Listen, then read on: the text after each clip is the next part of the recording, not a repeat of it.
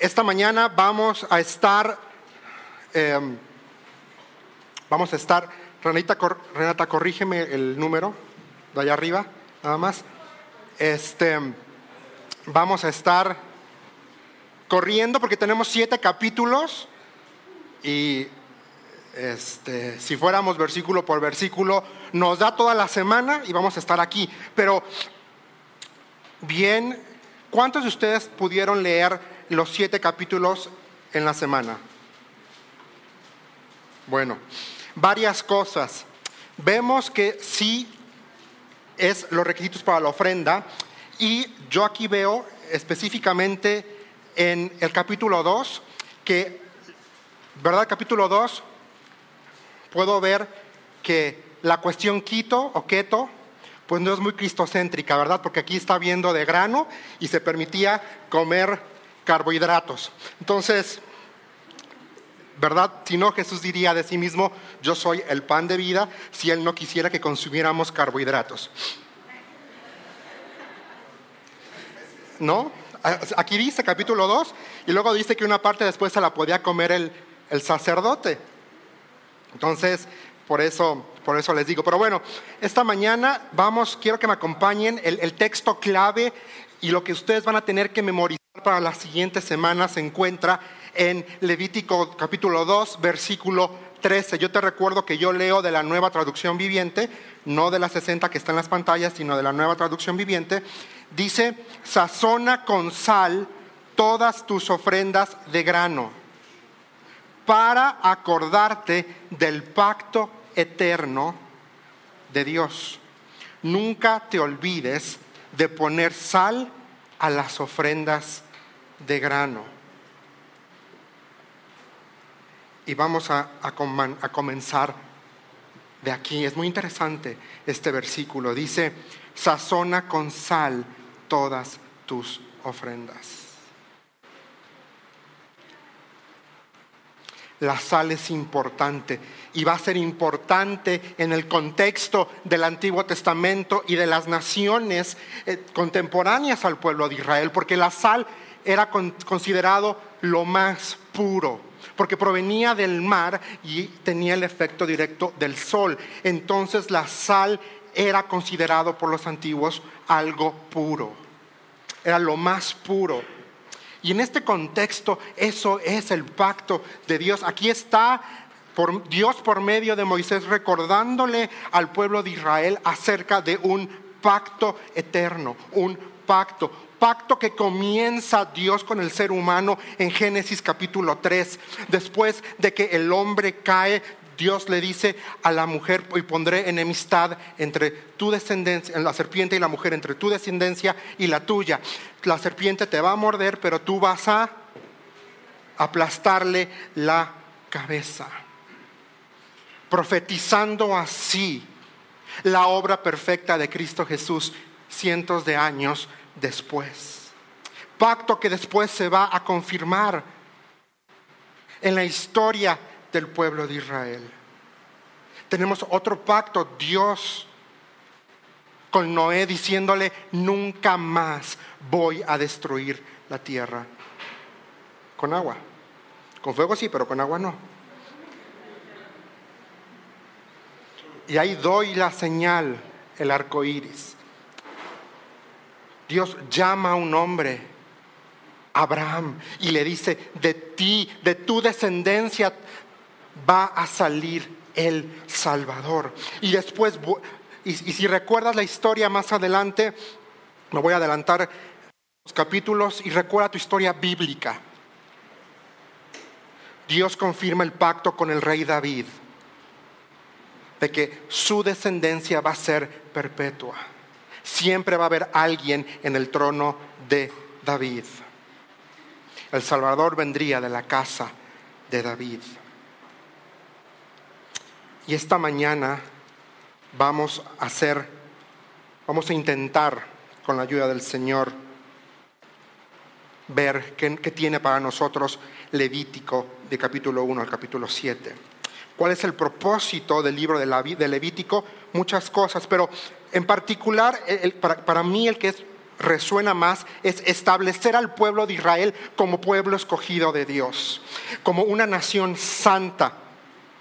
Por lo tanto, al ser nación santa, al ser pueblo adquirido, la está diferenciando del resto de las naciones contemporáneas. Le está diciendo, tú no vas a ser como los amorreos, tú no vas a ser como los jebuseos, tú no vas a ser como los moabitas. ¿Por qué? Porque esta diferenciación descansaba en el hecho de que ellos eran un pueblo apartado, habían sido, sido, un pueblo escogido directamente por Dios. Ellos eran representantes en la tierra del único, del verdadero y del Dios viviente en la tierra. Ellos eran representantes del único Dios, del verdadero Dios y del Dios viviente. Y hoy nosotros, por la obra de Cristo, también somos llamados a ser representantes del único Dios, del verdadero Dios y de un Dios que no está muerto, de un Dios que está vivo, porque Cristo Jesús resucitó al tercer día. Y el Padre no conoce principio y no conoce fin. Dios es, Dios ha sido y será. Y será desde la eternidad. En Levítico también podemos ver cinco temas teológicos importantes. A lo largo de estas semanas vamos a ver que el libro nos presenta a un Dios que es todopoderoso, a un Dios que libró a Israel. Acuérdense, Levítico se da en el contexto del pueblo de Israel en el monte Sinaí, al pie del monte y muy arriba con Dios. Y Dios le da ahí la ley, pero también establece todas las particularidades de la ley. ¿Y saben para qué lo hizo libre? Para que pudieran adorarlo solo a Él. Levítico nos va a presentar un Dios todopoderoso que libra, liberta para que la gente libre pueda adorarle a Él. También nos va a recordar la realidad de la presencia de Dios en medio porque Levítico 1 va a comenzar y dice, Dios llamó a, Moisés desde la carpa de su presencia. Dios en medio de forma constante. Nos va a presentar un sistema sacrificial que evidencia dos cosas. Uno, la pecaminosidad del ser humano y la forma tan limitada que tenía el ser humano para poder estar en una relación correcta con Dios. Nos va a mostrar el libro de Levítico la necesidad que tiene el pecador de arrepentirse. Que tú y yo tenemos de confesar y de arrepentirnos. Otra cosa que nos enseña es que la expiación por el pecado en este contexto es sustitutoria. Alguien tenía que morir en lugar del individuo. Y sabes, en nuestro contexto actual, Cristo murió por ti y murió por mí. Él fue nuestro sustituto. Él subió a la cruz del Calvario para morir por ti y por morir por mí, para pagar el pecado que todos teníamos. Y el quinto tema teológico que vemos aquí es que un pueblo santo transforma con su vida las cosas mundanas en ofrendas hermosas y aceptables para Dios. Y cuando digo mundanas no estoy hablando del contexto que tú y yo hoy podemos entender de el mundo y no, me estoy refiriendo a los animalitos que se usaban para el sacrificio al grano que se utilizaba, porque eran cosas que estaban en la tierra. Eran cosas quizás sin valor, pero cobraban un valor en el momento en que el individuo traía el becerro o traía lo que fuera a sacrificar y ponía su mano sobre la cabecita del animal. Y ahí se le, y viene una palabra, no es grosería, y ahí se le imputaba, se le refería pecado del individuo al animalito.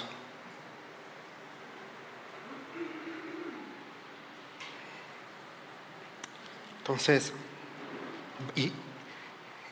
y tenemos diferentes tipos de ofrendas.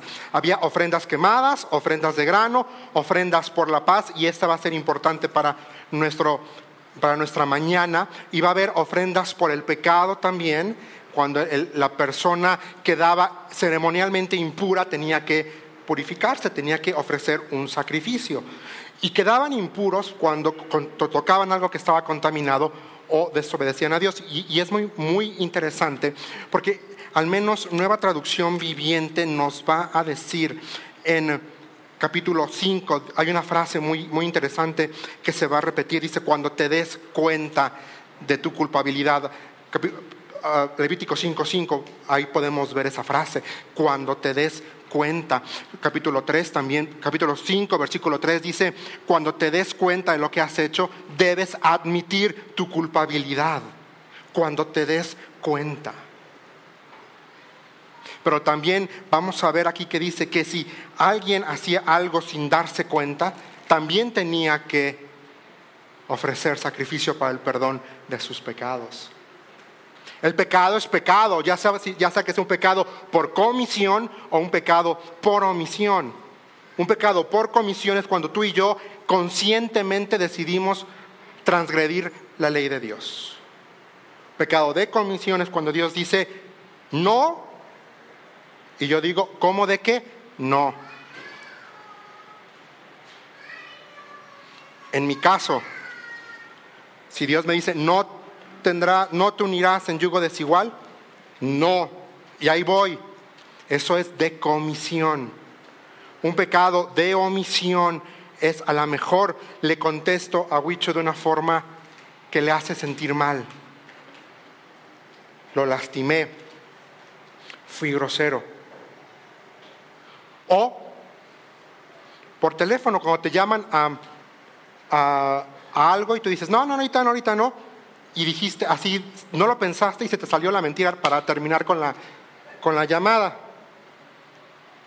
No, no es que dijiste, ahí le voy a decir que no a propósito en pecados de omisión y pecados de comisión, pero al final del día pecado es pecado. Y en el contexto del Levítico el ser humano tenía que los israelitas tenían que ofrecer un sacrificio. Y ve lo que dice aquí en capítulo 1 de Levítico, versículo 1, es, es, interesante porque dice, el Señor llamó a Moisés desde el tabernáculo y le dijo, y esta mañana con este primer versículo quiero decirte que Dios está haciendo el día de hoy una santa convocación, te está externando, te está dando una santa convocación. La palabra aquí, llamar, en el hebreo no es llamar, sino es convocar. Y convocar en este sentido, en este contexto, significa comunicar con autoridad una demanda para participar en algo. Dios estaba con autoridad que le corresponde por ser el Dios todopoderoso, estaba convocando a su presencia a Moisés. Y esta palabra convocar ocurre tres veces en Levítico. Va a ocurrir en Levítico 1.1, va a ocurrir en Levítico 9.1 y lo va a volver a ocurrir en Levítico 10.4. Es comunicar con autoridad. Y esta mañana quiero decirte que Dios nos está convocando a varias cosas. Primero, a experimentar su presencia. ¿A dónde lo estaba llevando? ¿Qué dice el, Señor llamó a Moisés? ¿Desde dónde? Desde el tabernáculo. O tu versión va a decir desde la tienda de reunión. Lo que importa es que era el lugar en donde estaba reposando en ese momento su presencia manifiesta. Y lo estaba convocando a entrar, a venir.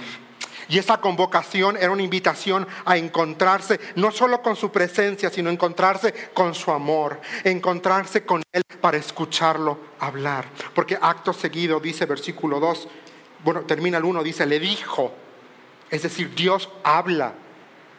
La gran mayoría ¿Se, han puesto a pensar que la gran mayoría de las veces cuando venimos a la presencia de Dios, quien menos habla es Dios? ¿Se han puesto a pensar que somos nosotros los que y necesito y necesito y dame y dame y dame y corrige y suple y suple y sal y sácame del apuro y sácame del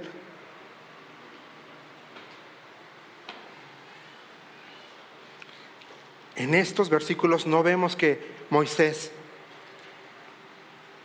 llega y le dice, oye, mira tu pueblo. Calladito y en silencio Moisés entra a la presencia de Dios. Y Dios le dice, da las siguientes instrucciones. Entonces, cuando Dios nos convoca a su presencia es porque Él tiene un propósito específico. La palabra instrucciones se va a repetir 51 veces en todo el libro de Levítico. 51 veces vas a encontrar la palabra instrucciones.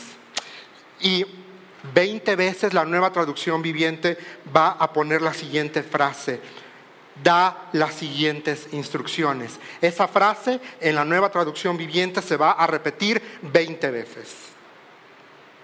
Da las siguientes instrucciones. Y sabes, quiero decirte esta mañana que tú, tú y yo tenemos una santa convocación todos los días, porque tenemos este libro, porque tenemos su palabra. Y todos los días Dios nos convoca con autoridad a venir a Él para escucharle a Él hablar.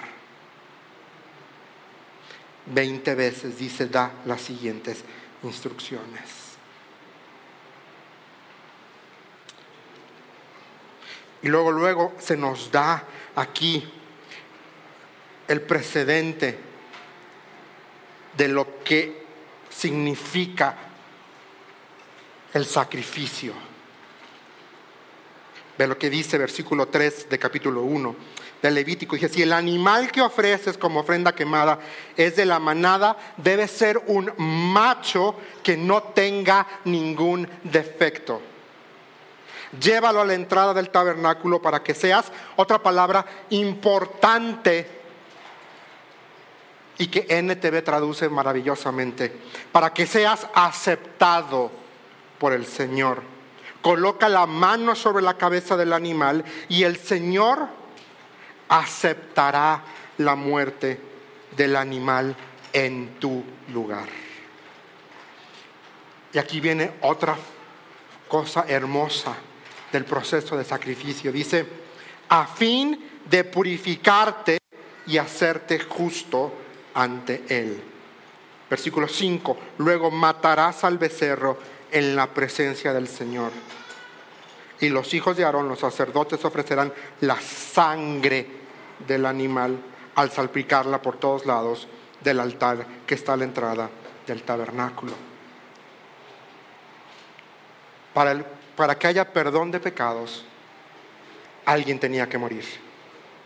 Sangre tenía que ser derramada.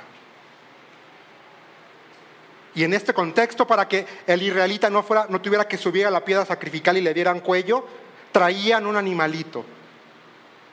Para que fuera el sustituto, ese animal era el sustituto de ese individuo. El inocente pagando por el culpable. Cristo Jesús fue inocente, Cristo Jesús fue 100% Dios y 100% hombre. Él dice la Biblia que Jesucristo no fue tentado en todo, mas nunca pecó. Él era inocente y aún así Cristo decidió con su voluntad subir a la cruz del Calvario. Lo hizo por amor. Fue un sacrificio voluntario. Él la muerte de Cristo en la cruz del Calvario a ti y a mí hoy nos hace aceptos delante de Dios. Nos purifica delante de Dios. Nos hace justos delante de Dios. Yo quiero invitarte esta mañana a que vivamos esa realidad. No, no es fácil, es, cuesta trabajo, pero es posible. Porque Jesús dijo, yo me voy, pero les mando al Paráclito, al ayudador, a Espíritu Santo, el cual nos ayuda, el cual nos, no solo, Espíritu Santo, la tercera persona de la Trinidad, no es voy a, perdón que lo diga así, no es un fantasma. En inglés, una de las palabras para Espíritu Santo que, mayor, que comúnmente se utilizan es Holy Ghost. Y ghost significa fantasma.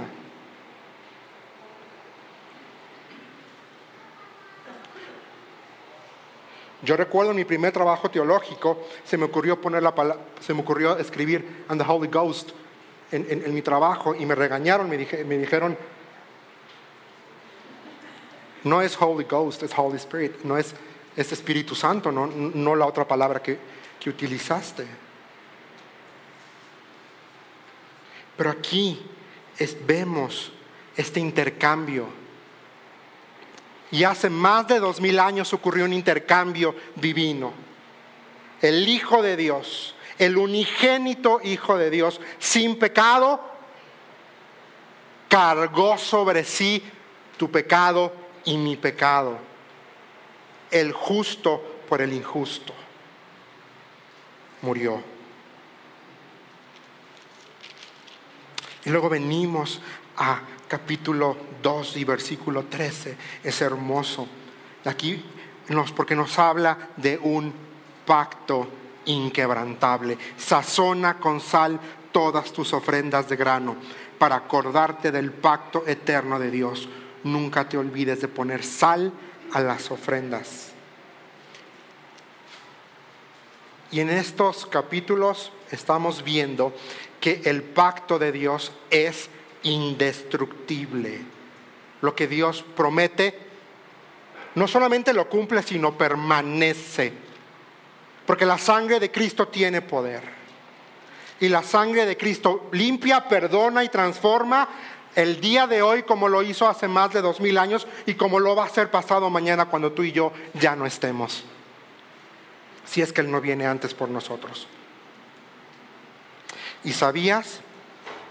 La obra de Cristo es inalterable. Ahora, la sal significa, simboliza la noción de que el pacto divino no puede ser destruido. Ahora, hay varias, prácticamente hay dos veces que la escritura utiliza la palabra sal en este contexto para hablarnos de la obra y de lo que Dios hizo. Vamos, acompáñame a Segunda de Crónicas 13, 5, y, es muy interesante este versículo. Segunda, segundo libro, perdón, segundo libro, porque Crónica, segunda no es carta. Cuando decimos vamos a Segunda de Crónicas, estamos hablando mal, porque Crónicas no es carta, no es epístola, es libro. Entonces vamos al segundo libro de Crónicas, capítulo 13, versículo 5. Ese si me lo puedes poner, Renata, en la Biblia de las Américas. Porque yo no lo traigo aquí, pero dice, no, la otra, esa, esa. Dice, ¿no sabéis que el Señor Dios de Israel dio a David el reino sobre Israel para siempre y a él, a él y a sus hijos, que dice ahí? compacto de sal, compacto de sal. Entonces no está, ¿ven lo que quiere decir la sal en este contexto? Está hablando de durabilidad, de perpetuidad, de algo que permanece. Vamos a Números capítulo 18, versículo 19. Números 18, rápidamente, números 18, versículo 19, en la NTV. Dice, así es, te doy todas estas ofrendas sagradas que el pueblo de Israel lleva al Señor. Son para ti y tus hijos e hijas, para que las coman como porción perpetua. Y luego aquí viene lo interesante la 60 va a decir un pacto de sal, en hebreo dice un pacto de sal. Dice, este es un pacto eterno e inquebrantable entre tú y el Señor y también se aplica a tus descendientes. Pero aquí en el hebreo no dice pacto eterno, inquebrantable, sino dice pacto de sal, es lo que dice el hebreo de números 18, 19. Un pacto de sal. Y empecé diciéndoles que, que en el contexto del pueblo de Israel la sal era el elemento más puro. Entonces estamos hablando que el, pacto de Dios que estaba haciendo Dios con el pueblo no solamente era puro, sino habla de durabilidad, de permanencia. Por eso está bien traducido, por eso hace una buena renderización o traducción NTV al decir este es un pacto eterno e inquebrantable. ¿Entre quién? Entre tú y el Señor. Es decir, el nuevo pacto, Jesús dijo, es el que hay perdón completo y absoluto por nuestros pecados gracias a Él, a su sacrificio perfecto en la cruz del Calvario. Y por eso decimos que una vez salvo, siempre salvo. Porque el perdón de Dios, porque su obra es eterna y es inquebrantable. A Dios gracias, Cristo no tiene que subir cada cinco minutos a la cruz para morir, para perdonarme. Porque si por mí fuera por, por la vía de Juan Marcos, Cristo subiría cada tres minutos a la cruz para expiar, para hacer perdón por mí. Pero gracias a Dios no fue así. Cristo subió una sola vez y para siempre. La obra de Cristo en la cruz del Calvario es una obra perdurable. Perdurable. Y entonces venimos otra vez aquí a Levítico y entonces nos encontramos con capítulo 3. Y dice, versículo 1, si presentas un animal de la, de la manada como una ofrenda de paz, y eso es interesante, al Señor podrá ser macho o hembra, pero no debe tener ningún defecto. Vamos a hacer una pausa aquí para hablar de la ofrenda de paz.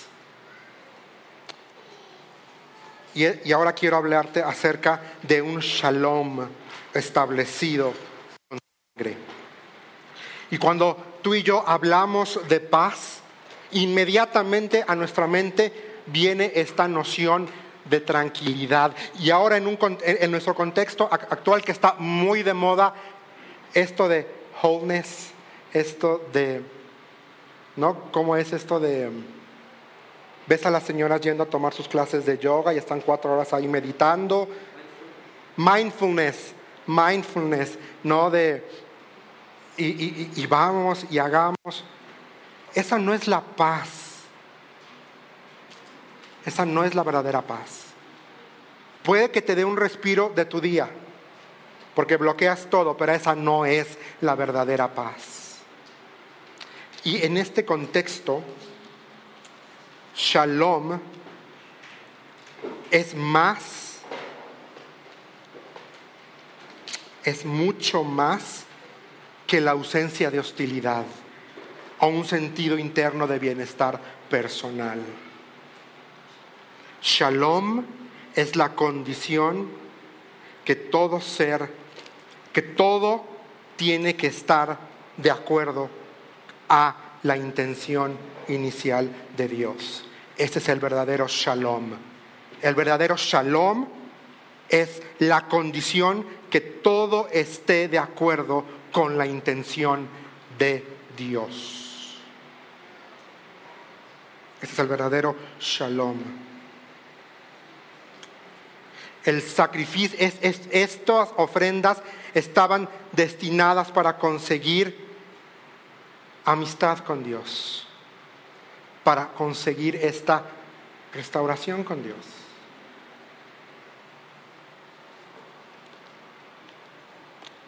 Y entonces, mis hermanos, no hablemos a la ligera de paz no hablemos a la ligera de paz, porque la paz fue vandalizada en Génesis capítulo 3 cuando el hombre cayó y desobedeció a Dios y el pecado entró, ese estado de bienestar que existía en Génesis 1, en Génesis 2, que el ser humano estaba en comunión con Dios, que todo tenía que estar de la forma correcta delante de Dios, se vio vandalizada cuando el pecado entró y ensució la historia y la narrativa del ser humano. Ahí el shalom fue vandalizado. Pero después, más, muchos años después, encontramos la reivindicación del shalom.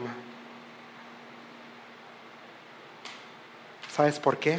Porque Cristo, la muerte de Cristo, es el que nos da a ti y a mí la posibilidad de tener la condición correcta para estar delante de Él. Porque Dios es santo y Dios no tolera el pecado.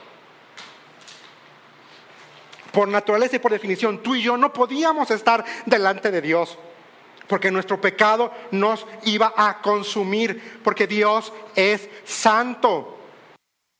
Santo, Dios es tres veces santo.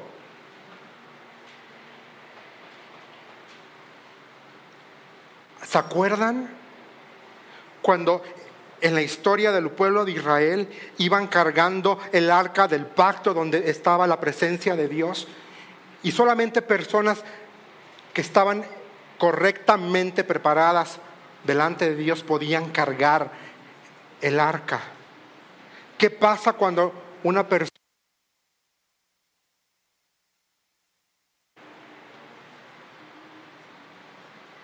tocó el arca? Murió.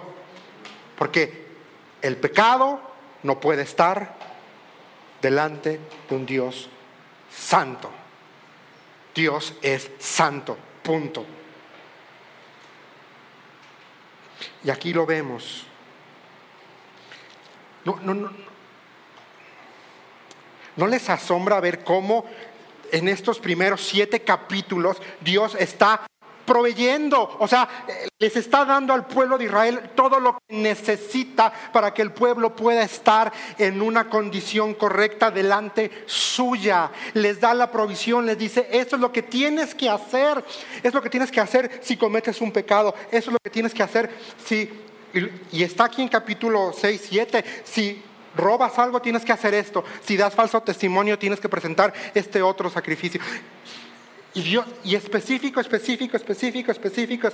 Es muy específico. Lee estos siete capítulos y vas a ver, son una tras otra, tras otra, tras otra, tras otra, así específica.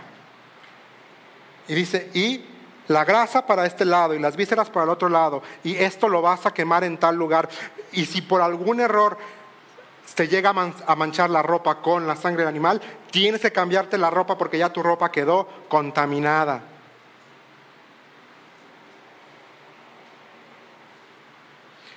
Y, así va. Y sabes, no hay shalom sin sacrificio. La paz se hace a través de la sangre de la cruz en nuestro contexto.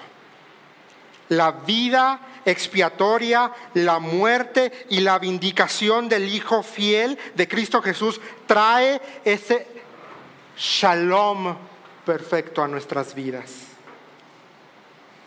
Porque aborda de una forma absoluta y definitiva el pecado y su consecuencia. Porque dice la Biblia, porque la causa, porque la paga del pecado es el shalom, Cristo, nos hace estar otra vez en la condición correcta para tener comunión con el Padre.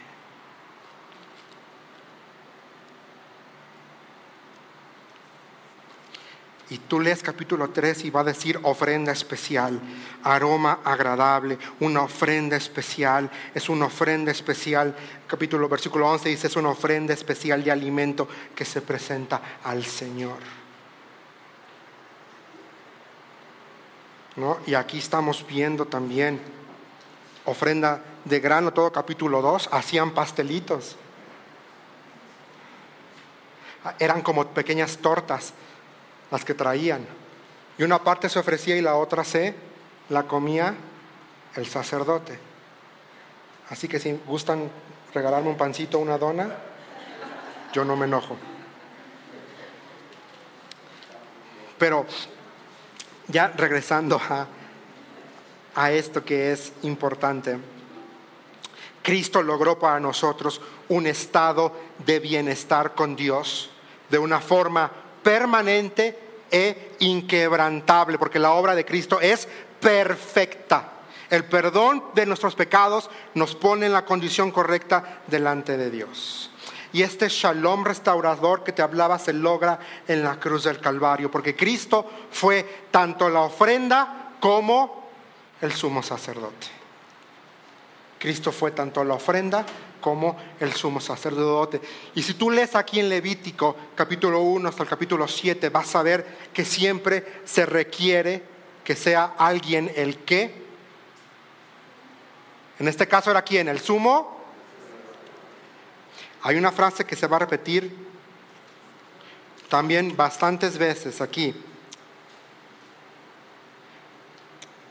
Y es esta siguiente frase mediante este proceso el sacerdote te purificará de tu pecado, te hará justo ante el Señor y serás perdonado. Levítico 5, versículo 10 es lo que dice. Dice, luego el sacerdote preparará la segunda ave como ofrenda quemada, siguiendo los procedimientos establecidos. Y luego viene esta frase que te digo, mediante este proceso, el sacerdote te purificará de tu pecado, te hará justo ante el Señor. Versículo 13 se vuelve a repetir. Y de hecho yo aquí lo tengo marcado en mi Biblia las veces que se esta frase se repite. Primero ahí en Levítico 4, versículo 4.20 dice, así como lo hace con el becerro ofrecido como una ofrenda por el pecado del sumo sacerdote, mediante este proceso el sacerdote purificará a los israelitas y los hará justos ante el Señor y serán perdonados.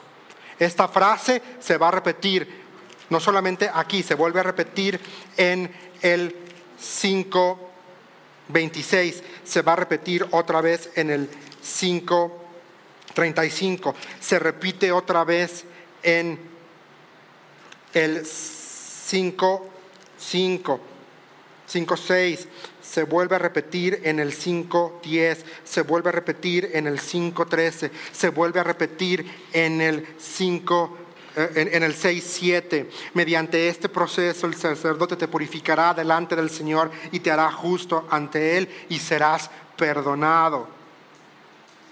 Ve, ve, vamos al 6.7, porque este es maravilloso. Dice, ¿serás perdonado de qué? De cualquiera de estos pecados que hayas cometido. Es decir, aún hoy tú y yo podemos equivocarnos y sabes que hay gracia, hay perdón todavía. Primera de Juan, léelo. Lee Primera de Juan. Y vas a ver que hay gracia, que, que podemos apelar a el sacrificio de Cristo Jesús. Porque seamos sinceros, todos aquí somos imperfectos. Todos aquí seguimos cometiendo errores. Todos aquí nos desviamos de del objetivo a veces, pero hay gracia. En el contexto del Levítico, Dios proveyó diferentes tipos de ofrendas y sacrificios para perdonar el pecado del pueblo de Israel, pero el, el sacrificio absoluto, perfecto y completo se logró en la cruz del Calvario y ahora por el sacrificio de Cristo tú y yo hoy podemos tener nuestros pecados perdonados. Ve lo que dice 1 de Corintios 5, 7. Primera de Corintios 5, 7.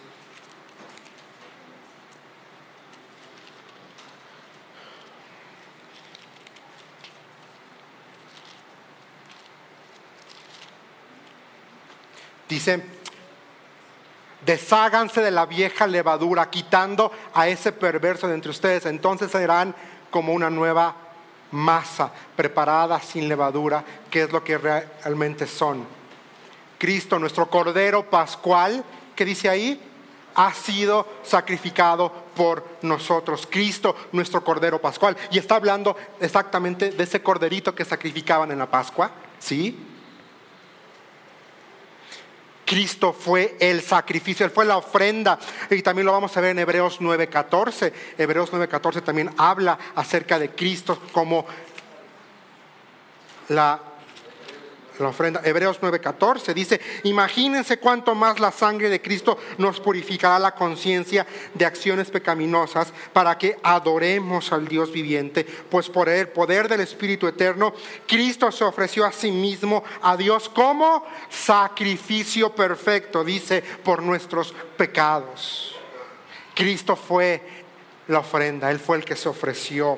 Pero también Cristo fue el sumo sacerdote. Vamos ahí mismo a Hebreos, no nos movamos mucho de Hebreos, vamos a Hebreos capítulo 4, versículo 14 al 16 dice, por lo tanto, ya que tenemos un gran sumo sacerdote que entró en el cielo, Jesús el Hijo de Dios, aferrémonos a lo que creamos. Nuestro sumo sacerdote comprende nuestras debilidades porque enfrentó todas y cada una de las pruebas que enfrentamos nosotros. Sin embargo, Él, que dice,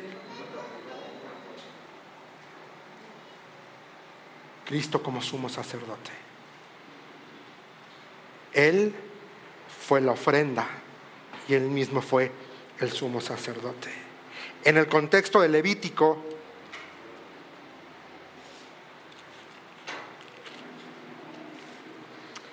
el pueblo de Israel oh, requería un tercero, requería de una, de, una, de una, persona tercera para el perdón de sus pecados. Si yo me equivocaba, tenía yo que llevar mi animalito. Primero, ir a ver si yo tenía en mi rebaño. Y si no tenía, podía ir y comprar uno. Pero si de plano ah, estaba yo en la calle de la amargura, tenía la posibilidad de unas tórtolas o en su defecto harina, porque en el contexto judío había cosas que no les faltaba nunca al judío y eso era harina y aceite de oliva. Eran dos cositas que siempre eran básicas en una casa judía. Él fue el sacrificio, Él fue el, sumo sacerdote. Y estos capítulos del 1 al 7 nos hablan del sacrificio perfecto, la realidad del pecado. Ve lo que dice Levítico 7, 20, 21. Levítico 7, 20, 21 dice, si quedas ceremonialmente impuro y comes carne de una ofrenda de paz que se presentó al Señor, serás excluido de la comunidad es como si ahorita dijéramos, si alguien toca el té del pastor para afuera, nadie puede tocar porque para afuera ya lo contaminaste. Aquí dice, versículo 21, si tocas cualquier cosa que sea impura, no me abracen. Ya, seas, ya sea contaminación humana o, un animal impuro o cualquier otra cosa impura y detestable y luego comes carne de una ofrenda de paz presentada al Señor, serás, ¿qué dice ahí? Excluido de la comunidad. Y el pecado hace eso. El pecado en el jardín excluyó, sacó al ser humano de tener comunión y una relación perfecta con Dios, porque es lo que había en el jardín. En Génesis 1 dice que el, el hombre caminaba y Dios hablaba con el ser humano. Había esta relación de comunión y de intimidad. Pero también nos va a mostrar la realidad de la persona estos primeros siete capítulos. ¿Por qué? Porque la persona, el, individuo, el judío, era impuro y por lo tanto era inadmisible delante de Dios. Necesitaba de un tercero, necesitaba de que el sacerdote trajera un animal para que él pudiera acceder a Dios. La realidad del individuo es que tú y yo no, no por nuestros propios méritos, por nuestra propia naturaleza, no podemos acceder a Dios. Pero Cristo, pero su obra, pero su sangre es la que hoy nos permite tener relación, comunicación y saber que nuestros pecados son perdonados y entonces sí podemos por la obra perfecta de Cristo atender a la santa convocación que Dios nos hace todos los días por medio de su palabra. Ven. Pero también estos siete capítulos nos hablan de la realidad del proceso. La sangre tenía que correr, ya lo vimos Levítico 1.15. Y si tú lees el todo Levítico capítulo 1, vas a ver que dice, derrama la sangre en, los, en las esquinas del altar, derrámala en el suelo. La sangre tenía que correr, sangre tenía que ser derramada. Y la sangre de Cristo fue derramada en la cruz del Calvario para declararnos hoy justos, para declararnos perdonados, para declararnos justificados. Y otra cosa más importante también y es lo que estamos viendo y lo que nos recordó el pastor la semana pasada, para que seamos santos porque el pueblo de Israel fue llamado para apartarse y ser diferentes al resto de los pueblos que vivían en ese momento. La realidad del sacrificio involucra una muerte, un intercambio y una confesión. Ve lo que dice Levítico 5, versículo 2. 5, 2 dice, supongamos que sin saberlo tocas algo que queda ceremonialmente impuro como el cadáver de un animal impuro. Cuando te des cuenta de lo que has hecho, debes admitir tu contaminación y tu culpabilidad. Versículo 3. O supongamos que sin saberlo tocas algo que te hace impuro.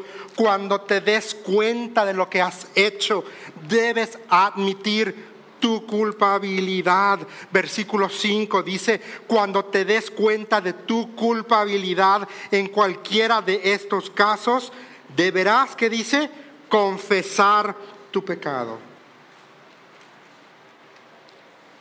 Involucra confesión.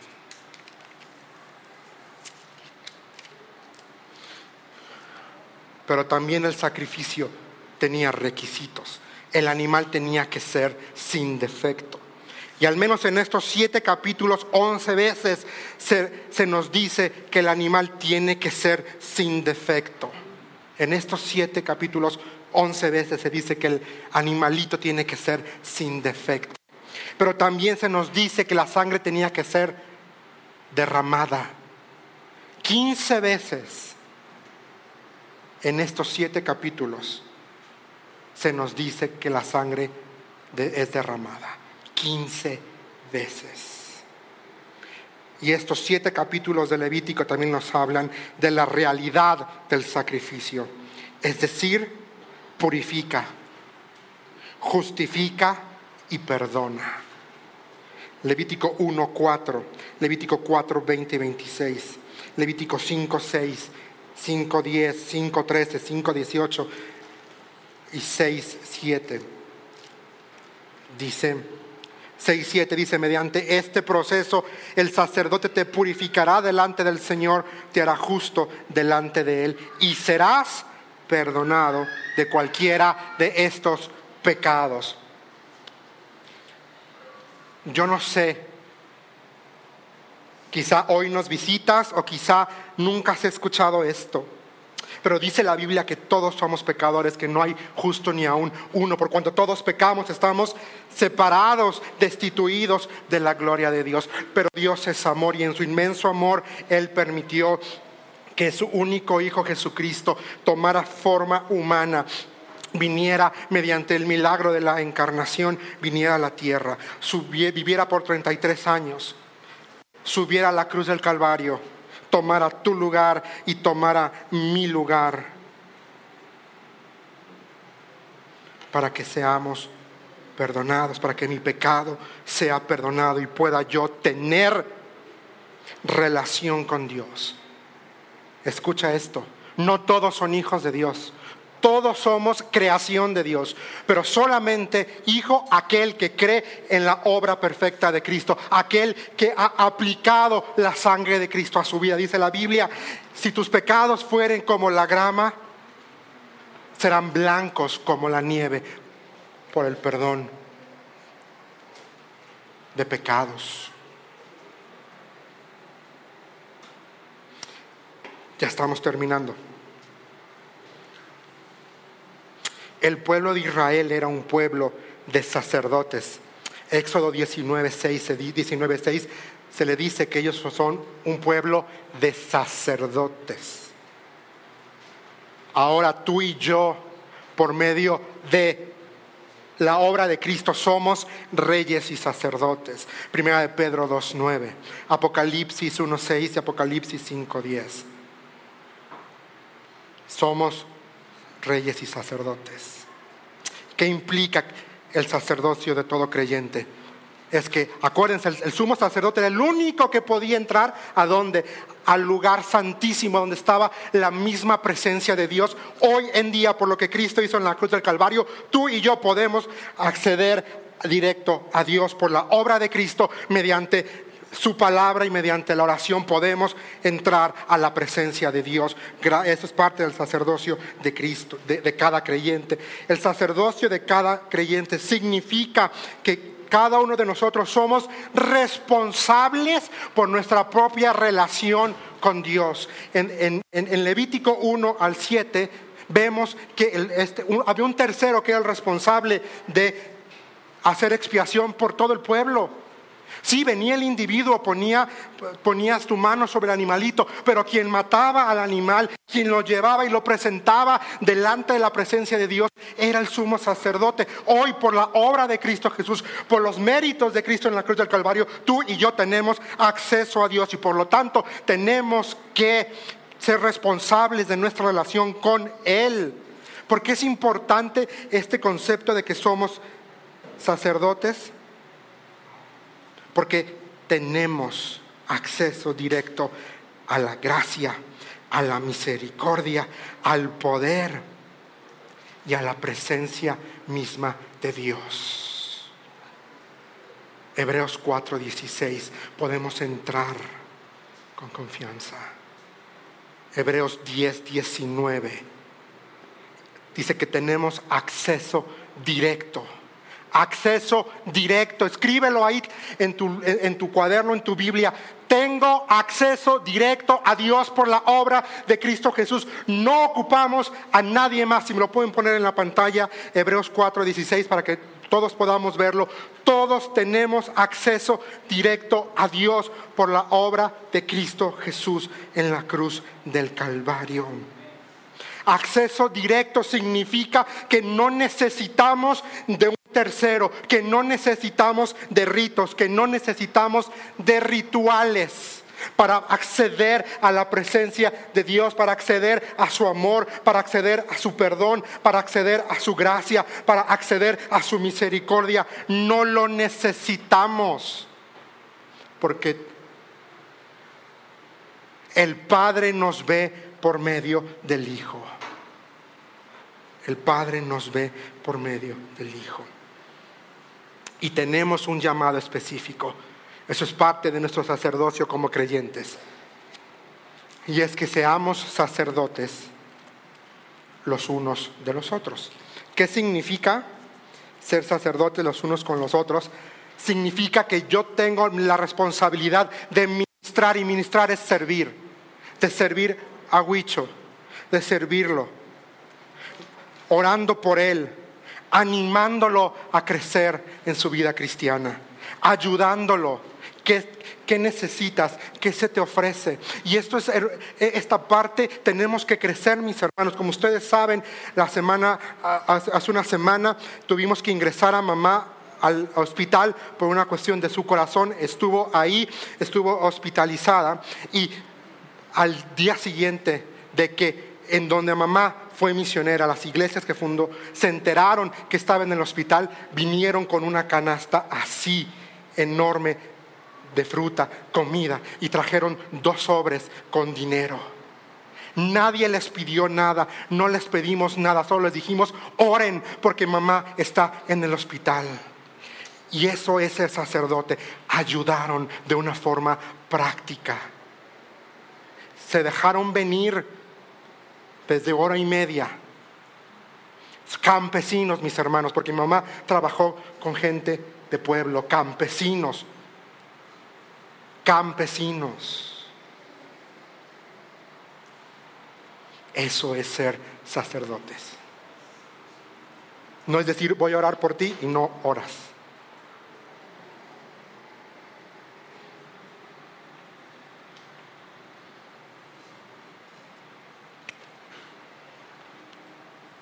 Tenemos esa responsabilidad, tenemos esa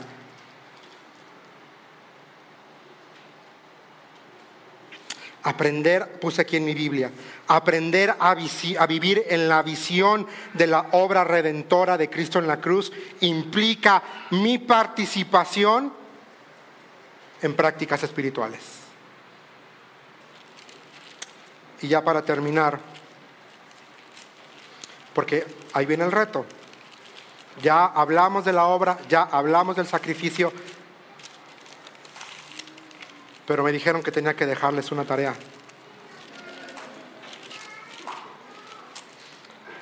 Y, perdón, y estoy buscando, pero no encuentro la, creo que no me la traje, la, frase, pero Mm. No.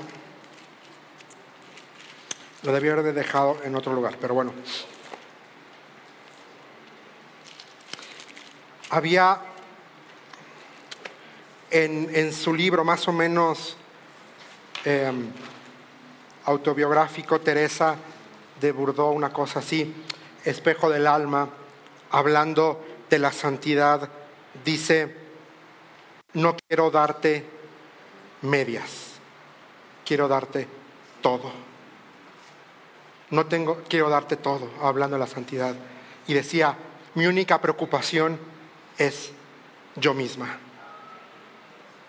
mi humanidad. Este es el reto para ustedes, mis hermanos, y para mí,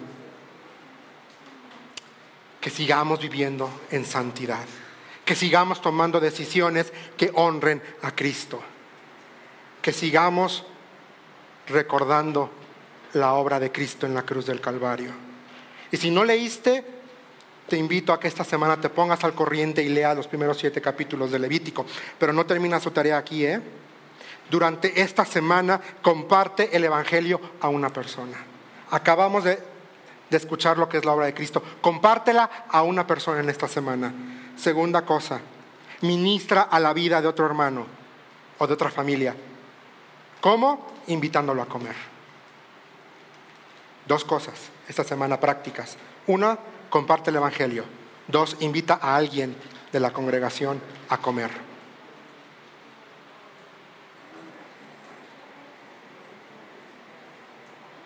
Que la paz, que el shalom de Dios esté en nosotros hoy y siempre. Señor, estamos tan agradecidos por tu presencia. Gracias, Padre, por tu palabra. Gracias, Señor, porque eres bueno. Gracias, Señor, porque Levítico nos enseña un sistema sacrificial, el cual el ser humano tenía vez tras vez, tras vez, tras vez, tras vez, tras vez, tras vez que ofrecer algo cuando erraba, Señor, cuando se equivocaba. Pero Padre, gracias por la obra de Cristo Jesús en la cruz del Calvario, porque fue perfecta. Él murió una sola vez para darme vida para perdonarme, para restaurarme. Señor, yo te pido en esta mañana que si hay alguien aquí que no conoce de una forma personal, que, te, que pueda salir de aquí, Señor, salvo, que pueda salir aquí conociéndote, Señor Jesucristo. Padre, también yo te pido por todos aquellos de nosotros que ya hemos nacido de nuevo, que ya somos tus hijos. Padre, si estamos viviendo en pecado, si hay algo en nuestro corazón, cámbialo, transfórmalo, lo ponemos en la cruz del Calvario, Señor, que tu sangre nos limpie una vez más. Y Señor, ayúdanos en esta mañana y ahora a caminar en santidad, Padre. En tu nombre, Señor, estamos orando y agradeciendo la obra perfecta de Cristo Jesús en la cruz del Calvario. No, no levantes tu, tu cabeza así como estás inclinada. Vamos a escuchar una canción.